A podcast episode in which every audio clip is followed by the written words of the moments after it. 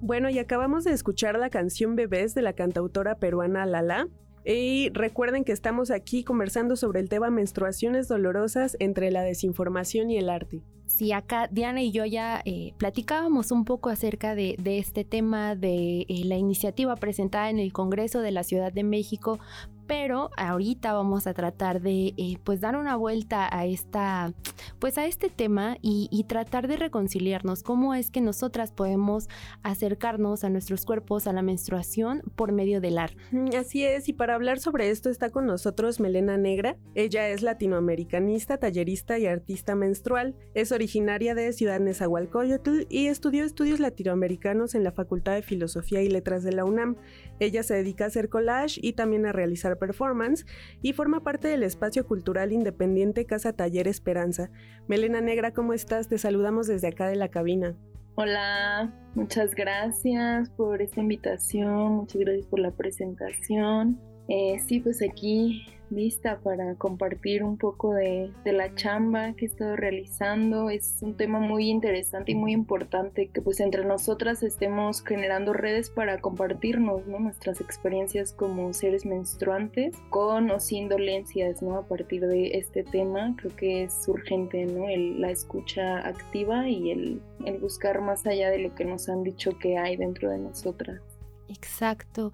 Eh, pues en ese sentido, ¿no? Sabemos que haces talleres con mujeres sobre menstruación, justo para pensar estas nuevas maneras de relacionarnos con ella. Este uso de, de la sangre menstrual para desarrollar piezas artísticas. ¿Nos puedes contar un poquito más al respecto? Claro, pues bueno, yo empecé este proyecto de arte menstrual eh, también en una búsqueda de autoconocimiento de mi cuerpo, de mis memorias uterinas, como en este proceso de sanación de mi energía matriz. Eh, yo fui diagnosticada con ovario poliquístico y mi hematosis uterina hace como año y medio. En realidad yo tuve dolores menstruales muy muy severos y fuertes y sangrados muy abundantes pues la mayor parte de mi vida y nunca me fui a diagnosticar porque se normaliza, esas cosas se normalizan, te dicen como, ah, tómate una pastilla y todo va a estar bien. Y en realidad pues no está bien, como que las cosas siguen agravando, siguen empeorando si no vamos a la raíz, ¿no? El dolor solo es un síntoma de algo más, de algo que nos está diciendo la matriz y que hay que atender. Entonces, bueno, yo me atiendo hace como año y medio y me diagnostican esas enfermedades, que bueno, ellos los llaman enfermedades, yo las llamo adaptaciones en la matriz. Esas adaptaciones en la matriz, pues la mayoría de las veces son causadas por estrés, por el ritmo de vida en el que vivimos las mujeres, por todas las imposiciones que hay sobre nuestros cuerpos. Pues bueno, hay mucha energía estancada en nosotras. Entonces esa, esa energía se estanca en el útero, en nuestra energía matriz, en nuestra energía creadora. Y bueno, a partir de ahí yo me metí en un viaje de autodescubrimiento, autoconocimiento, porque en realidad las instituciones nos dejan muchos vacíos, ¿no? Cuando yo le pregunto al laboratorista, oiga, ¿y por qué es el síndrome de ovario poliquístico? ¿Por qué me salió un mioma en el útero? Su respuesta fue como de, ah, pues por mala suerte. O sea, esa respuesta no es una respuesta de alguien profesional. Y muchas veces me encontré con comentarios de ese tipo, ¿no? Como que te hacen sentir tonta, como que te hacen sentir que, oye, ¿por qué no conoces tu cuerpo? Y es como, claro, ¿por qué no conozco mi cuerpo? ¿No? O sea, si estos que son profesionales no saben qué está pasando, no saben la raíz de este problema, pues yo tengo que investigar. Entonces, bueno, ahí nace mi, mi deseo de saber más, de conocer. Y pues nada, empecé a meter mis narices a la sangre, empecé a registrar mis ciclos, empecé a meter las manos en la sangre, a olerla, a sentirla, sus texturas, cada ciclo es distinto y cada flujo depende mucho de pues las rutinas que hemos tenido a lo largo de cada ciclo, nuestra alimentación, justo, ¿no? Si nos estuvimos estresando mucho, si nos relajamos, o sea, todo eso influye en lo que vamos a desprender al final de, del ciclo, ¿no? Pues los ciclos son, pueden ser desde 28 hasta de 40 días, hay personas que no menstruan en años, ¿no? Eso se llama menor de... Entonces, pues bueno, ahí nace, yo empiezo a,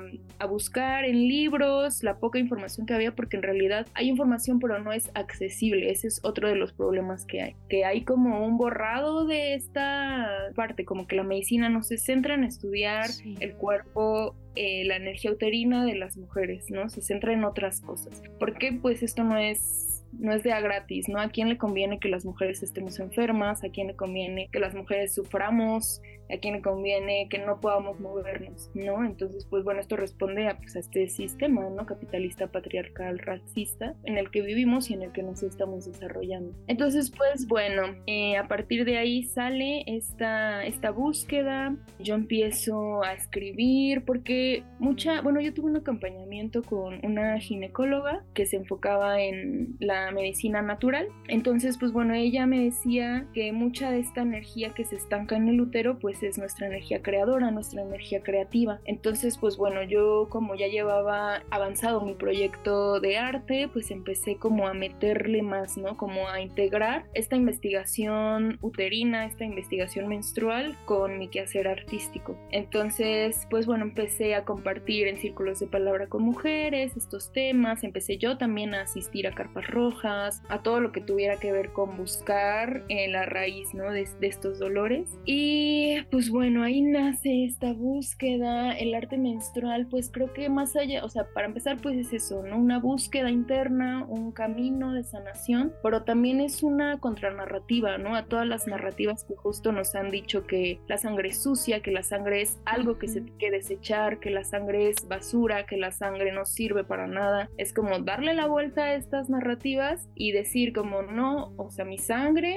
tiene muchas propiedades fertilizantes para la tierra, para empezar. Tiene, tiene células madre, ¿no? Que también sirven para la, la regeneración de la piel. Y bueno, más allá de eso, pues justo pues puede ser un tinte natural para nuestras obras artísticas, ¿no? Y si yo ya estaba teniendo mi proyecto de arte con distintas herramientas como el collage, el dibujo, la pintura, la poesía, pues bueno, para mí fue como bastante obvio que tenía que empezar a usar la sangre como un material o elemento central de mis narrativas. Y precisamente ahora que hablamos de narrativas, a través de todo este camino que tú has recorrido, pero también en tu experiencia como tallerista y participando en estos círculos, ¿en qué crees que se centra la educación actual que recibimos tanto hombres como mujeres sobre la menstruación? Y para ti, ¿cómo es que el arte ayuda a darle la vuelta a este modo de educarnos que aún prevalece? Pues esto es algo muy importante que decir porque todo lo que tiene que ver con la sexualidad femenina se ve a partir del falocentrismo, se mide a través de estándares masculinos, ¿no? O sea, como el hecho de que digan, ah, el clítoris es como un pene pequeñito, ¿no? O sea, se compara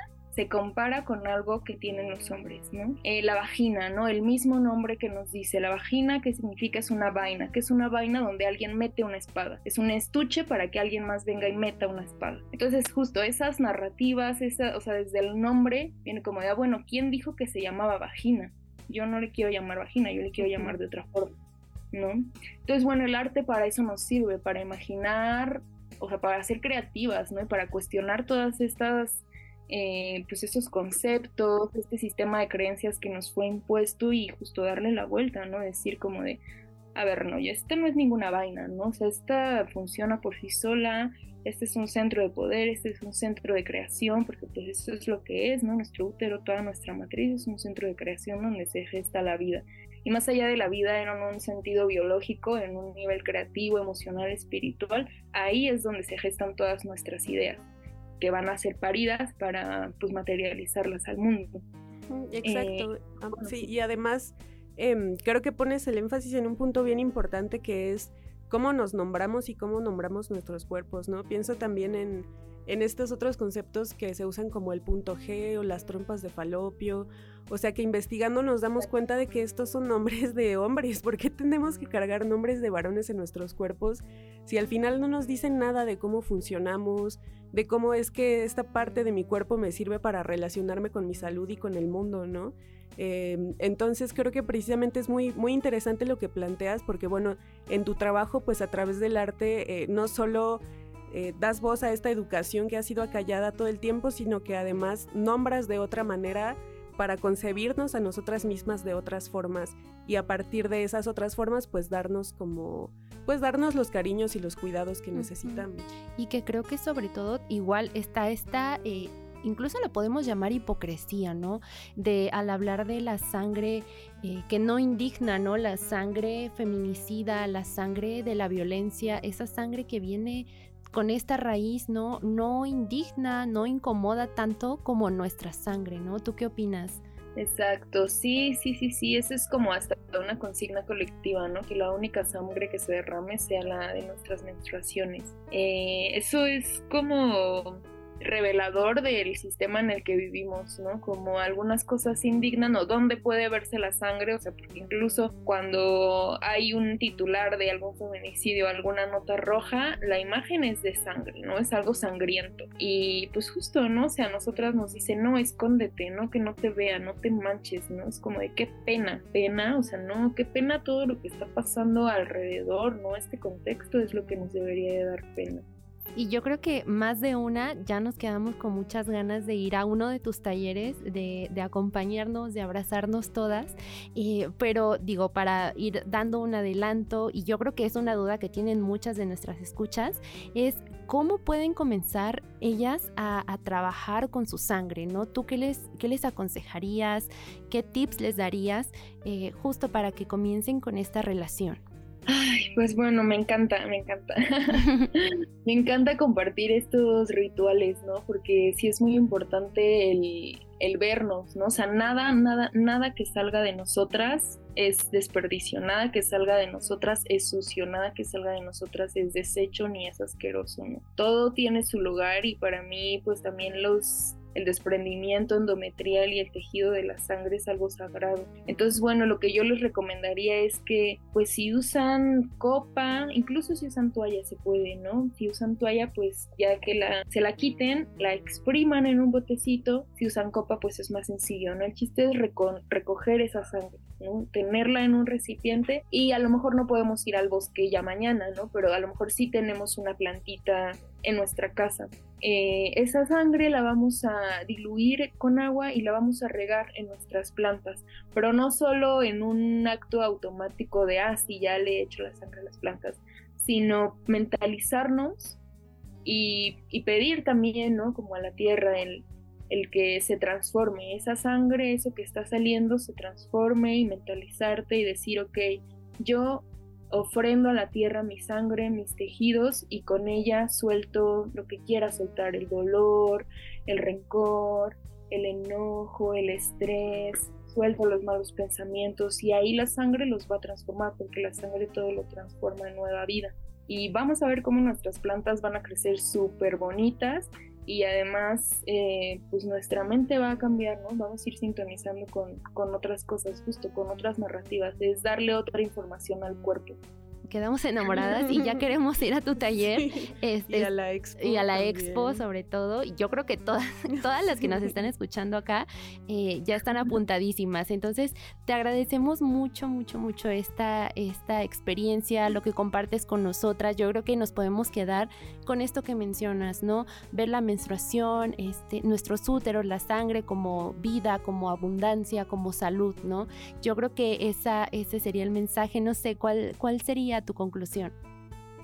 Tú lo acabas de decir, es algo pues que hay que trabajar, que hay que seguir nutriendo, no hay que dejar que nuestro río interno se estanque, eso también es algo que yo digo mucho en los talleres, no hay que imaginar que nuestro cuerpo es un río de sangre en el que hay cosas que a veces se estancan, ¿no? Entonces hay que trabajar para empujar esas cosas y que salgan, ¿no? Que salgan. La sangre, el proceso de menstruación también es un proceso de limpieza interna. Entonces hay que dejar que todo se limpie, que nada se estanque y precisamente darle su lugar al útero como algo importante, algo sagrado, algo que pues que requiere nuestra atención, ¿no? Y también justo que si hay dolor, no lo normalicemos, vayamos a buscar la raíz de ese dolor eh, y ya, pues no, no seguir cargando con, con eso, con ese dolor. Y para que puedan integrarse a estos talleres, no sé si quisieras, Melena Negra, compartirnos tus redes sociales, dónde te podemos encontrar, cómo te encontramos y dónde checamos pues las convocatorias de estos talleres. Claro, estoy en Instagram, ahí siempre comparto todas las publicaciones, todas las convocatorias, todo ahí lo comparto, este como arroba Bren Melena Negra